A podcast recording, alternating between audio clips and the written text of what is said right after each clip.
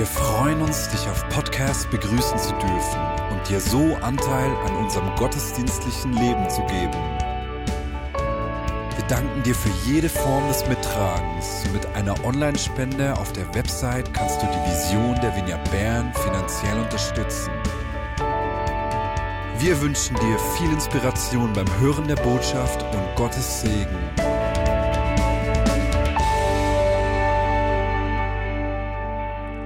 Herzlichen guten Abend.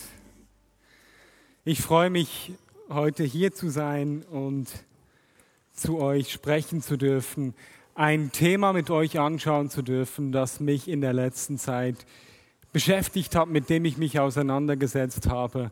Und so freue ich mich, bin ich hier. Ja, wir sind immer noch in der Predigtserie Das gute Leben.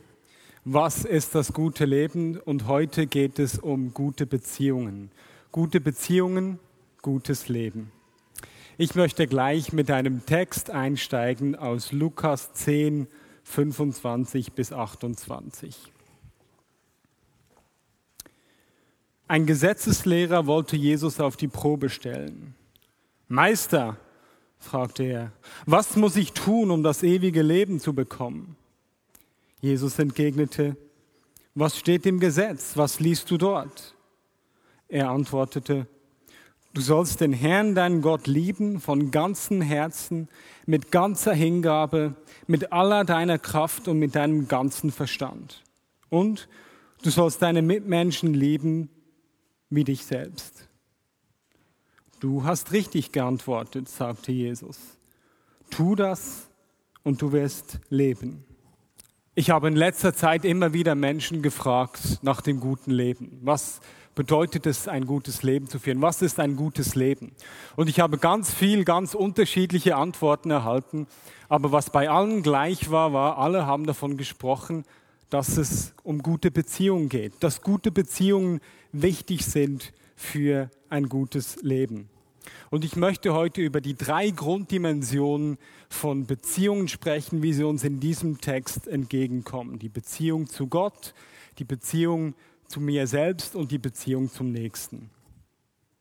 Nun, wenn wir an Beziehungen denken, dann denken wir nicht zuerst an eine Beziehung zu Gott. Beziehung, das ist meistens so die romantische Beziehung. An sowas denken wir doch. Also wenn wir hören, Predigtserie oder Predigt zu Beziehung, dann denken wir über Paare nach. Und Singles denken dann, ach, was wird da wohl auf mich zukommen? Ja, ich selbst, ich glaube, ich führe eine sehr schöne Beziehung zu meiner Frau Antonia und alle, die uns beide kennen, hoffe ich zumindest, können das auch bezeugen. Wir erleben unsere Beziehung als sehr erfüllend, äh, wir beide zusammen. Und ich würde unsere Beziehung als gut bezeichnen. Ich habe auch viel gute Freunde, Freundschaften. Zum Beispiel Tim Jordi ist ein Freund von mir, ein langjähriger Freund. Als wir Teenager waren, wurden wir Freunde. Und es ist noch so interessant, weil wir sind ganz unterschiedliche Typen. Er ist mehr so ein, ein Arbeitertyp und ich bin mehr so ein Denker, intellektueller Typ. Politisch hatten wir auch nicht immer die gleiche Meinung und in jungen Jahren sind wir da manchmal aufeinander geprallt als Student damals, weiß ich, ich, hatte, ich war immer knapp bei Kasse natürlich, er hat gearbeitet, so weiß ich nicht, wie oft wir squashen waren und er dafür bezahlt hat. Er war richtig großzügig mit mir. Ja, Chriki ist ein anderer sehr guter Freund von mir, Christian Graber. Er war als junger Mann, war er im Kanton Basel-Land Jugendratspräsident der FDP. Und ich war äh, ein leidenschaftlicher Globalisierungskritiker und beschäftigte mich mit den Büchern von Jean Ziegler etc. Wir waren auch ganz unterschiedlich. Ich weiß noch einmal habe ich äh, am Gymnasium in Biel, wo ich war, gab es eine, haben wir als Studenten, äh, als Schüler eine Demonstration angezettelt und sind dann zu allen anderen Gymnasien in Biel gegangen und ich hätte fast eine Strafanzeige für Hausfriedensbruch erhalten, weil ich den Befehl gegeben habe, diese andere Schule zu stürmen. Aber diese Freundschaft, die hält bis heute. Das war ein Geschenk Gottes. Und es ist interessant, auch dort spielte Großzügigkeit immer eine wichtige Rolle. So bin ich beschenkt mit, toll, mit einer tollen Frau und guten Freunden. Aber welche Rolle spielt Gott in meinen Beziehungen? Wieso ist das wichtig? Jetzt, ich weiß nicht, ob du hier bist und du bist Single vielleicht. Vielleicht bist du glücklicher Single oder vielleicht auch weniger glücklich. Vielleicht bist du auch in einer Beziehung und vielleicht hast du eine tolle Beziehung, aber vielleicht ist deine Beziehung im Moment auch sehr herausfordernd. Vielleicht steckst du sogar in einem Trennungsschmerz mittendrin. So weiß ich nicht, wie es dir geht, aber ich hoffe, dass ich in dieser Predigt, mit dieser Predigt, dir einen Anstoß geben kann, über deine Beziehung nachdenken und dir auch die Wichtigkeit der Beziehung zu Gott näher bringen kann. Und du heute hier rausläufst und besser verstehst, wieso das für uns Menschen wichtig ist. Im Text, den wir gelesen haben, gleich zu Beginn, findet sich das Wort, was, was steht im Gesetz. Und dann nennt dieser Schriftgelehrte zwei Gebote. Und Gesetz und Gebote, das ist für uns so eine Sache, weil da verstehen wir sofort, da fühlen wir uns sofort eingeschränkt. Ein Gesetz oder ein Gebot ist doch etwas, was mich einschränkt, was mir meine Freiheit raubt. Und so haben wir unsere Mühe mit diesen Begriffen. Und wenn es in unserer Kultur, in unserer Zeit heute ein allgemeingültiges Gebot gäbe, wenn man das formulieren müsste, dann würde das irgendwie so klingen, du kannst tun und lassen, was du willst, solange du damit nicht mich in meiner Freiheit beschneidest. Jeder soll so leben, wie er will. Und in Beziehungen ist es doch ziemlich ähnlich. Eigentlich würde jeder sagen, dass er eine gute Beziehung führen will, aber was denn eine gute Beziehung ist, das will jeder ganz alleine definieren. Jeder hat seine ganz eigene individuelle, subjektive Wahrnehmung davon, was denn eine gute Beziehung ausmacht. Und diese Haltung, die macht vor Menschen, die Jesus nachfolgen, keinen Halt. Wir verpacken es dann einfach manchmal ein bisschen frommer. So im Sinne von, ich entscheide selbst zusammen mit Jesus, wenn ich mit ihm bin, was gut für meine Beziehung ist. Es ist ganz meine Entscheidung, die ich zusammen mit dem Herrn treffe, ob ich mit meinem Partner, mit meiner Partnerin vor der Ehe schlafe oder nicht. Das hat, gar, da hat mir gar niemand etwas zu sagen. Oder noch schlimmer, meine Frau hat sich mir zu fügen. So steht es ja in der Bibel. Und auch wenn es vielleicht Dinge gibt in unserem Leben, die wir wahrnehmen, dass die nicht gut, dass die nicht hilfreich sind, da hilft uns manchmal unsere Frömmigkeit als Deckmäntelchen. Ich weiß zwar, dass es nicht gut ist, wenn ich zu einer Prostituierten gehe, aber schließlich hat Gott mir ja meinen Sexualtrieb gegeben und so wird er mir auch dafür vergeben und das ist dann nicht so schlimm. Damit ihr mich nicht falsch versteht, die individuelle Freiheit, das ist etwas Gutes, das ist ein Segen. Ich bin sehr froh, dass ich meine Frau selber aussuchen durfte äh, und nicht jemand anderes die für mich ausgesucht hat. Und ich bin auch froh und glücklich, dass wir in unserer Beziehung unabhängig sein können und dass wir einander immer wieder auch Freiheiten gewähren können.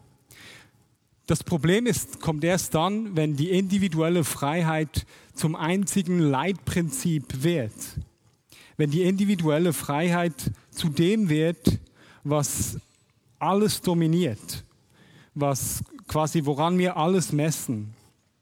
Und wir alle kennen äh, Folgen davon, wenn Menschen ganz alleine bestimmen wollen, was für sie gut ist. Wir kennen Menschen und wir sind Menschen, ja, normal unter uns, die zerbrochene Geschichten haben. Singles mit ständig wechselnden Partnerschaften, die irgendwie nie glücklich werden. Oder andere Singles, die vielleicht sich nie entscheiden können aus Angst, etwas zu verpassen. So kennen wir die Folgen davon. Und oft ist es eben genauso, dass unsere Vorstellung davon, vom guten Leben, unsere Vorstellung von einer guten Beziehung alleine, dass wir die alleine an unsere ganz eigenen Wahrnehmung messen. So als wären wir das einzige Wesen einer Spezies. Ich glaube aber, und das ist, worüber ich sprechen möchte, dass es sehr wohl Dinge gibt, die uns Menschen alle miteinander verbinden. Wir haben im Text von diesen drei Beziehungsebenen gesprochen. Liebe zu Gott, Liebe zu Mitmenschen und Liebe zu mir selbst. Und es ist doch interessant, im Text verbindet Jesus diese Aussage mit einer Verheißung. Tue das und du wirst leben. Also die Verheißung ist, wenn wir diese drei Beziehungsebenen beachten, dann wird unser Leben gelingen. Dann werden wir gute Beziehungen leben und unser Leben wird uns zum Wohle dienen. Ich beginne mit der ersten Beziehungsdimension, Liebe zu Gott. Warum ist die wichtig? Was, was, weswegen sollten wir uns darum kümmern? Ich weiß nicht, wie du zum Glauben stehst, zu Gott stehst, aber ich möchte dir hier etwas auf den Weg gehen. Hier muss ich etwas ausholen. Hier kann man ein Bild jetzt einblenden. Im ersten Buch Mose lesen wir davon, dass der Mensch im Bild Gottes geschaffen wurde. Der Mensch ist im Bild Gottes geschaffen. Nun, wenn wir mal ein bisschen darüber nachdenken, was das bedeutet. Wenn wir Menschen nach seinem Bild geschaffen sind, dann heißt das auch, dass wir, wenn wir ihm nahe sind, wir näher bei uns sind. Und dann heißt es, wenn wir in seinem Bild geschaffen sind, dass alles, was quasi von ihm kommt, dass das für uns gut ist, weil wir ja ihm ähnlich sind. Je ähnlicher wir ihm kommen, je mehr wir werden wie Gott oder wenn du schon länger mit Jesus unterwegs bist, dann weißt du, ein Ziel von uns ist es, Jesus ähnlicher zu werden.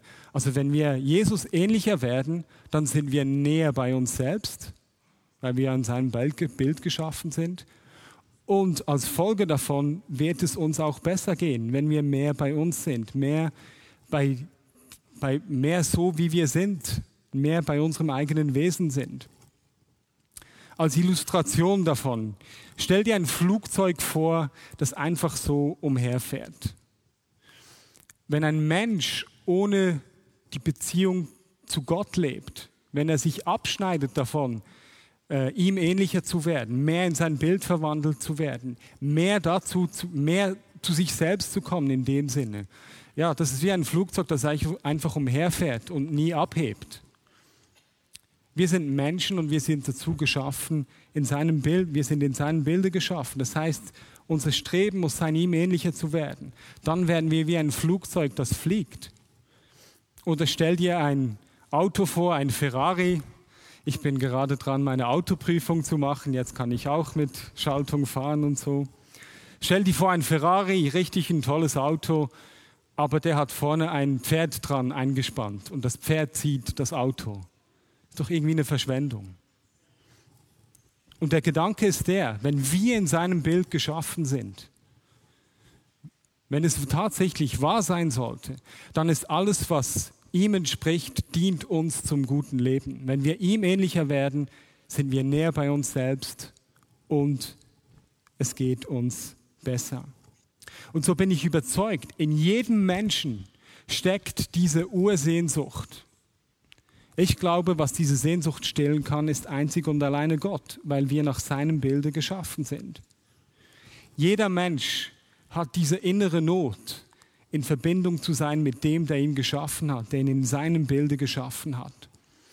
Und so lesen wir beispielsweise in Psalm 42, übrigens für alle, die äh, klassische Musik mögen, Felix Mendelssohn hat diesen Psalm wunderbar äh, äh, intoniert und vertont. Ich höre das oft beim Vorbereiten von Predigt oder wenn ich mich sonst irgendwie damit mit Theologie oder so befasse. Wir lesen dort, wie der Hirsch nach frischem Wasser lechzt, so lechzt meine Seele nach dir, o oh Gott. Meine Seele dürstet nach Gott, ja, nach dem lebendigen Gott. Wann endlich werde ich wieder zum Heiligtum kommen und dort von Gottes, vor Gottes Angesicht stehen? Ich glaube, weil wir in seinem Bild geschaffen sind, brauchen wir Gott, brauchen wir die Nähe zu ihm, wie ein Hirsch nach Wasser schreit. Wenn wir von Gott getrennt sind, wenn wir nicht mit ihm verbunden sind, dann verdursten wir wie ein Hirsch in der Wüste. Wir verwelken wie eine Blume in einer Trockenzeit. Und da ist diese Ursehnsucht in uns. Und ich glaube, dass dort, wo wir von Gott entfernt sind, wo wir ihm ihn nicht kennen, dort beginnen wir zu versuchen, diese Sehnsucht mit anderen Dingen zu füllen, was eine ganz natürliche Reaktion ist.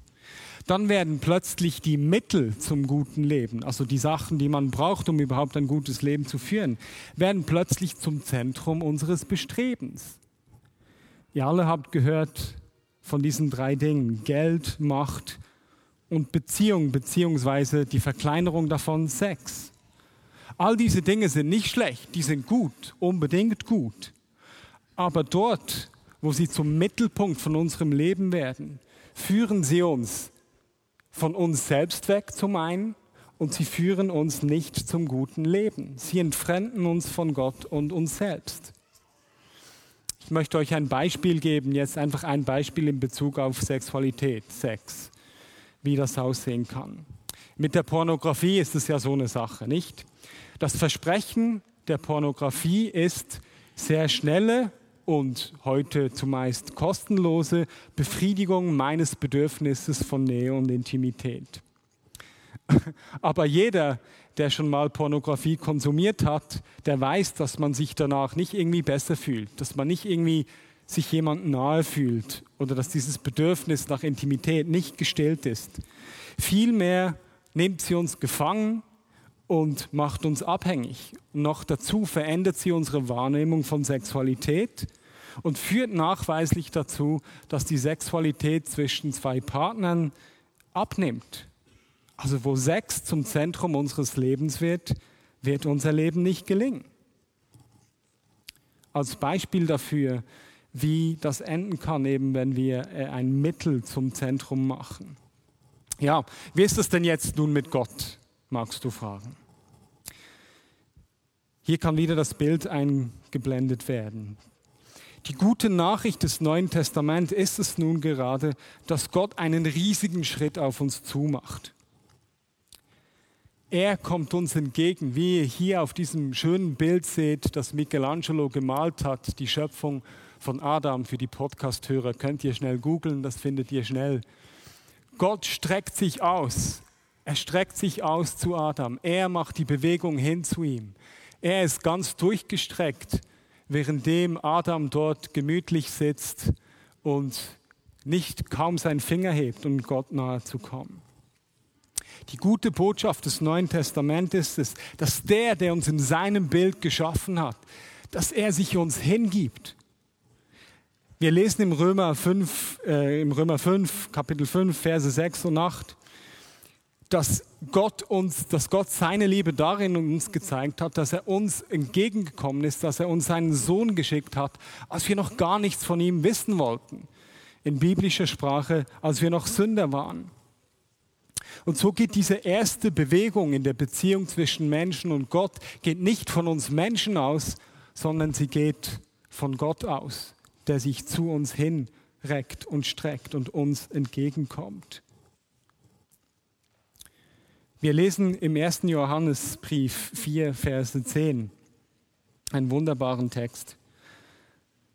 Das ist das Fundament der Liebe. Nicht, dass wir Gott geliebt haben, sondern dass er uns geliebt hat und seinen Sohn als Sühneopfer für unsere Sünden zu uns geschenkt hat. Man kann auch sagen, er schenkt uns das Leben. Er schenkt uns seinen Sohn und nimmt uns alles, was uns davon abhalten will, ihm ähnlicher zu werden, uns selbst näher zu kommen und ein gutes Leben zu führen. Er nimmt uns das alles weg und schenkt sich uns selbst. Wir lesen im Johannes 13 das Beispiel von Jesus, der seinen Jüngern die Füße wäscht. Er ist es, der kommt und uns dienen will. Er kommt uns entgegen. So heißt die Liebe zwischen Gott und Mensch heißt zuerst, dass ich nicht das selbst produzieren muss, sondern dass ich diese Liebe einfach annehmen darf. Du darfst seine Liebe annehmen. Du darfst dir von ihm, in dem Bilde gesprochen, die Füße waschen lassen. Du darfst seine Liebe auch erwidern, seine Nähe suchen und dann entsprechend dem Text Gott mit ganzem Herzen, mit ganzer Hingabe, mit ganzem Verstand lieben. Das heißt dann aber auch, dass wir uns in unserem Leben ganz nach ihm ausrichten wollen. Das heißt, dass wir weniger irgendwie auf, keine Ahnung, Social Media Influencer, das ist ja heute so der Traumberuf von vielen Jugendlichen, dass wir uns nicht von denen bestimmen lassen oder beispielsweise von Werbung, Zeitungen etc. All diesen Versprechungen, die wir hören könnten, was ein Leben gut macht. Ich habe in der Vorbereitung zu der Predigt mich auch äh, auf YouTube äh, äh, umgeschaut, was es dort für äh, Tipps gibt für gute Beziehungen und ein Satz ist mir hängen geblieben. Lieben ist ein Verb. Ich muss es tun. Und ich glaube, das stimmt. So wie Gott uns entgegenkommt und die Türe weit aufmacht dafür, für die Beziehung zwischen uns, ja, so sind auch wir gefordert, ähm, diese Liebe zu erwidern. Das kann heißen, oder das heißt sicher, dass wir uns Zeit nehmen, dass wir vor ihm zur Ruhe kommen. Das hat sicher damit zu tun, irgendwie Bibel zu lesen oder so, äh, ihn anzubeten, äh, in Gebetszeit zu verbringen. Dort musst du deinen Weg finden, wie du ihm nahe kommen kannst. Vielleicht ist es beim Skifahren in den Bergen. Ähm, aber wir sind herausgefordert, ihm Raum zu geben, diese Liebe zu erwidern, damit etwas zu machen. Denn wir wissen, wenn wir ihm nahe sind, dann sind wir näher bei uns. Wenn wir näher bei uns selbst sind, dann sind wir besser bereit, für gute Beziehungen zu führen. Paulus äh, spricht im Galater 5, 22 bis 23 von den Früchten des Geistes. Und ich glaube, das ist genau so ein Punkt, wo wir nahe bei ihm sind, wo seine Liebe in uns Auswirkungen hat, wo sie Raum gewinnt in uns. Äh, dort werden diese Früchte wachsen. Und wenn man die Liste liest, die Frucht hingegen, die der Geist Gottes hervorbringt, besteht in Liebe, Freude, Frieden, Geduld, Freundlichkeit, Güte, Treue, Rücksichtnahme, Selbstbeherrschung. Also ich wüsste nicht, wer das nicht möchte, dass sein Partner solche Eigenschaften zeigt. Jeder, oder? Also ich möchte auch, dass Antonia mir gegenüber geduldig, freundlich, rücksichtsvoll ist. Ja, und ich selbst möchte doch auch so eine Person sein. Ich habe euch, glaube ich, auch schon erzählt von meinem Freund Ergün, dem Pizzaiolo, der zu mir gesagt hat, dass ich aus seiner Sicht der beste Mensch sei. Ich sei immer freundlich, ich sei nie verrückt, ich sei, ich grüße immer alle und sei großzügig. Hey, das bin ich ich, das ist Gottes Geist in mir. Das sind die Früchte, die er in mir wachsen lässt. Jetzt, ich bin nicht perfekt, das ist nicht immer so. Das ist seine subjektive Wahrnehmung von mir. Aber was durchkommt, sind diese Früchte. Und ich bin überzeugt, wo wir uns auf ihn einlassen, dort beginnt er in uns, uns zu verändern. Die erste äh, Grunddimension von Beziehungen, Gott lieben. Die Verheißung ist, tu das und du wirst leben. Die zweite Dimension, Liebe zu mir selbst. Die feministische Theologin Elisabeth Moltmann-Wendel hat in Bezug auf ähm, die bedingungslose Annahme Gottes der Frau gesagt, was ich für alle Menschen sagen möchte. Und ihr seht es hier vorne auch eingeblendet. Von Gott angenommene Menschen können neu zu sich selbst Ja sagen und erfahren, ich bin gut, ich bin ganz, ich bin schön. Es ist Gottes Liebe zu mir, die mich wertvoll macht, die mich mit mir selbst in Frieden sein lässt. Ich bin geliebt. Ich bin wertvoll. Du bist geliebt. Du bist wertvoll. Du musst dich mit niemandem vergleichen und beim Vergleich besser abschneiden als der andere, um dich gut zu fühlen. Du brauchst keinen anderen und ich brauche auch keinen anderen als Mittel zum Zweck, um mich von ihm oder ihr abzuheben, um dann besser dazustehen. Mein Wert, meine Würde liegt in seiner Liebe zu mir verborgen. Darin, dass er mich in seinem Bild geschaffen hat, einen Riesenschritt mir entgegenmacht und es ermöglicht, in mir zu leben und mich von innen aus verändert, so dass ich mehr und mehr sein kann wie er und mehr bei mir selber bin. Ich kann nachvollziehen, dass für jemand, der Gott nicht so kennt oder das nicht so erfahren hat, dass das noch schwer verständlich ist. Aber wenn du mal diese Liebe Gottes an dir erfahren hast, dann weißt du, das hat Kraft. Nun, in der Wirkungsgeschichte unseres Predigtextes war diese Selbstliebe nicht immer so klar. Gerade in der Reformation war das sehr umstritten. Selbstliebe, ist das nicht einfach purer Egoismus? Müsste man das nicht einfach loswerden, hinter sich lassen? Und ich glaube, hier hilft uns die Unterscheidung vom Sozialpsychologen Erich Fromm, der zur Selbstliebe und Selbstzucht Folgendes geschrieben hat. Könnt ihr lesen und gut zuhören, ist vielleicht etwas kompliziert. Die Bejahung des eigenen Lebens, des eigenen Glücks und Wachstums und der eigenen Freiheit gehört gerade zur Liebesfähigkeit des Menschen, während umgekehrt besitzgierige Selbstzucht geradezu die Folge davon ist, dass es ihm an Selbstliebe fehlt. Also mit anderen Worten, nur wer sich selbst annehmen kann, wer mit sich selbst in Frieden ist, wer weiß, dass er wertvoll ist, der ist auch fähig, gute Beziehung zu leben und nicht andere als Mittel zum Zweck zu missbrauchen, um sich selbst zu profilieren. Dein Wert liegt darin, dass er dich liebt. Nun, mir ist bewusst, diese Liebe, die ist schön, wenn ich davon spreche und so. Aber die muss irgendwo erfahren werden. Und ich kann mich erinnern, als ich ein Kind war, hat mein Vater immer zu mir gesagt, Matteli, die Verniedlichung von Matthias in Schweizerdeutsch nicht wahr? Matteli, du bist mein geliebter Sohn. An dir habe ich wohlgefallen. Mit der Zeit habe ich dann immer den zweiten Teil des Satzes gelangweilt ähm, nachgesprochen, weil ich es ja langsam gehört habe. Ja, ich weiß, an mir hast du wohlgefallen. Hey, aber das hat in mir etwas gemacht. Ich kann mich annehmen, so wie ich bin. In unserem Männerhauskreis äh, der Community Zentrum, die leider haben wir die aufgehört, aber diese Gruppe besteht weiter. Dort hatten wir eine Grundregel. Wir haben gesagt, was wir wollen, ist, wir wollen keine Machos unter uns. Was, wie haben wir den Begriff gefüllt? Wir haben den Begriff so gefüllt, ein Macho ist jemand, der sich seinen Wert aufgrund eines Nächsten holt, also der einen anderen als Mittel zum Zweck missbraucht, um sich selber gut zu fühlen, der jemanden runterputzt, runtermacht, um dann selber besser dazustehen. Wir haben gesagt, das gibt es hier nicht. Und wenn jemand so angefangen hat, dann wurde der konfrontiert.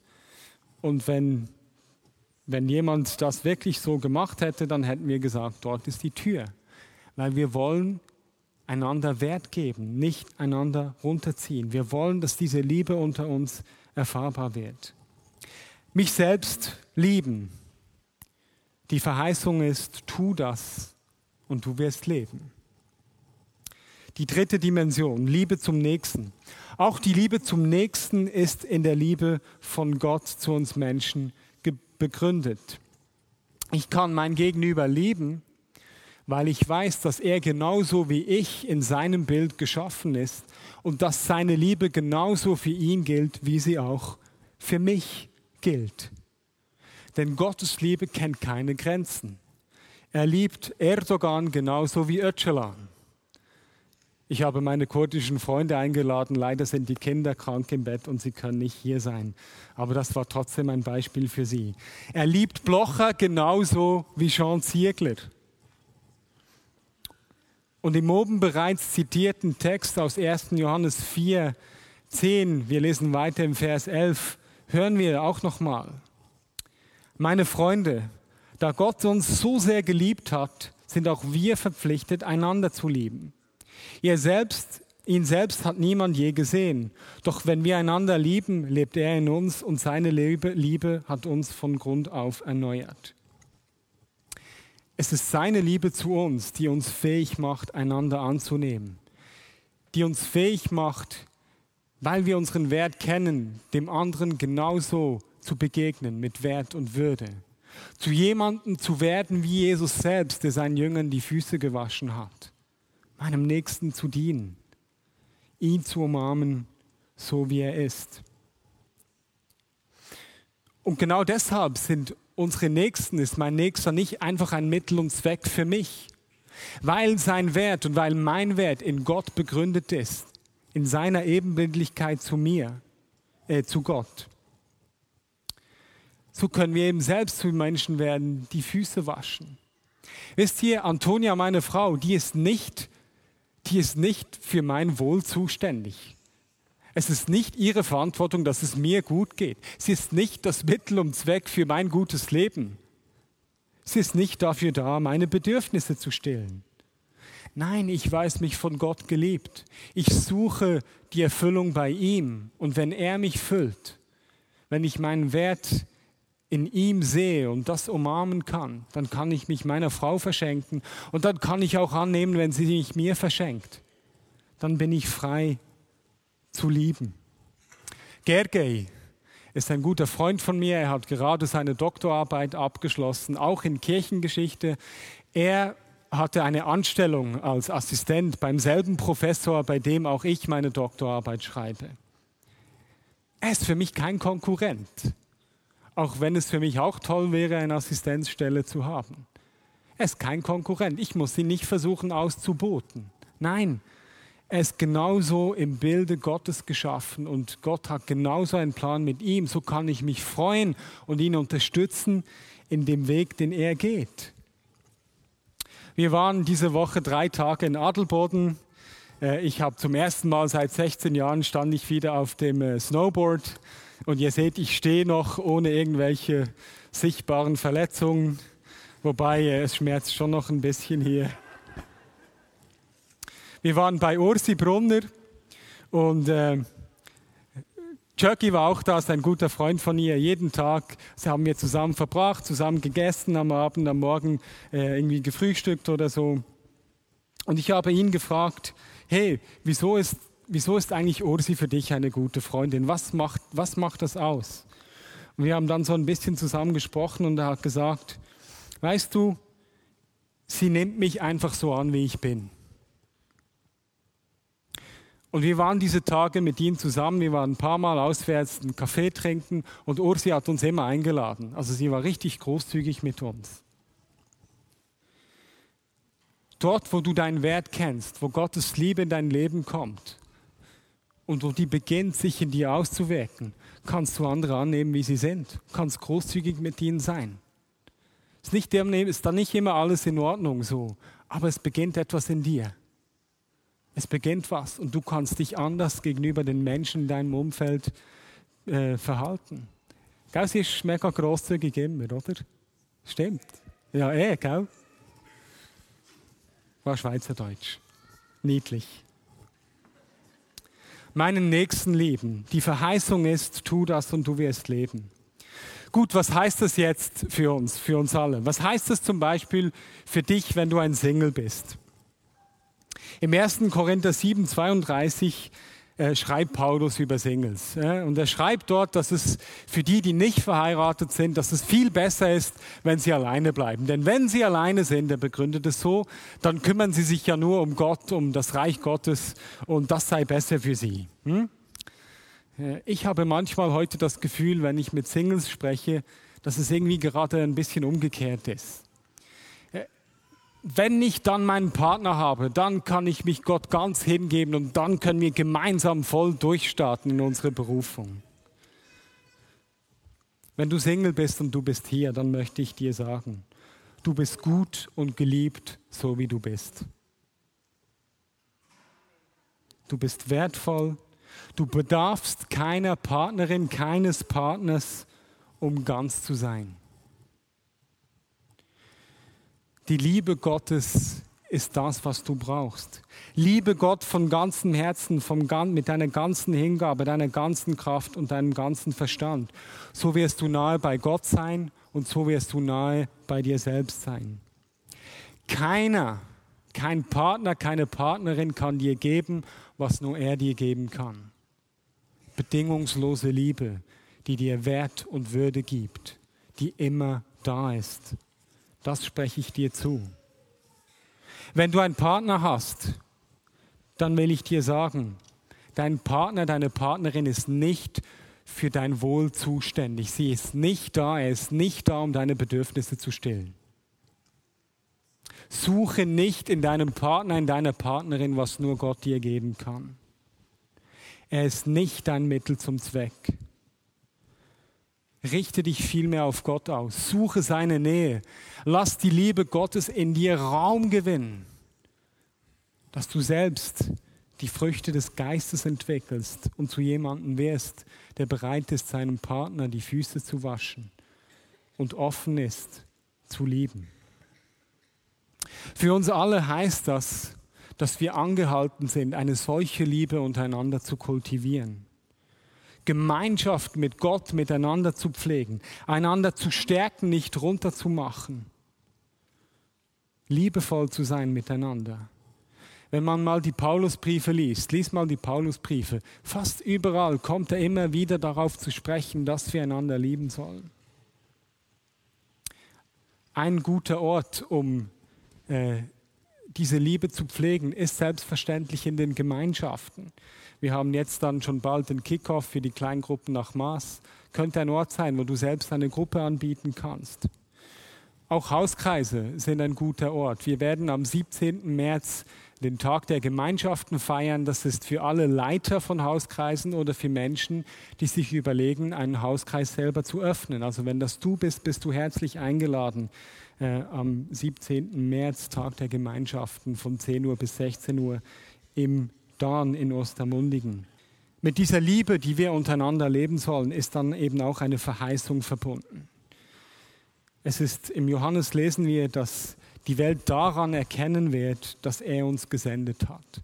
Also mit anderen Worten, an der Liebe zueinander erkennen die Menschen, dass wir dem lebendigen Gott nachfolgen. Und dadurch wird sein Reich sichtbar. Und so lesen wir zusammen nochmal den Schluss, diesen Text.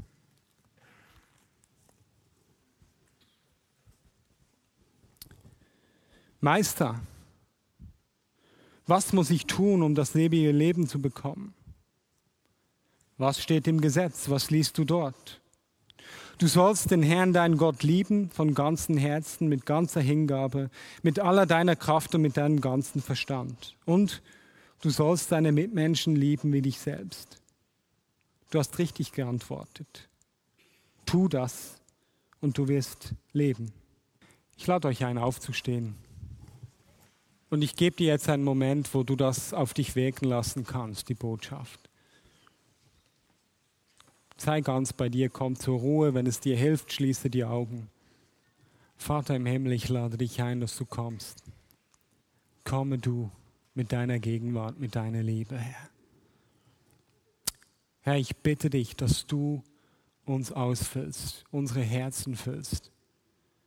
Herr, du siehst jeder Einzelne, der hier ist. Du siehst, wie es jedem geht, wo vielleicht Beziehungen mit Schmerzen verbunden sind, wo vielleicht Menschen Mühe haben, sich selbst anzunehmen.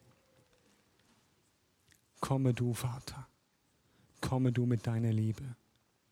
Fülle du uns auf. Lasse deine Liebe in uns volle Auswirkungen haben.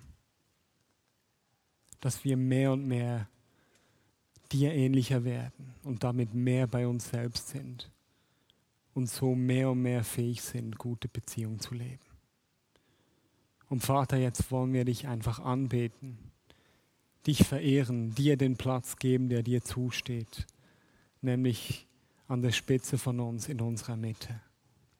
Amen.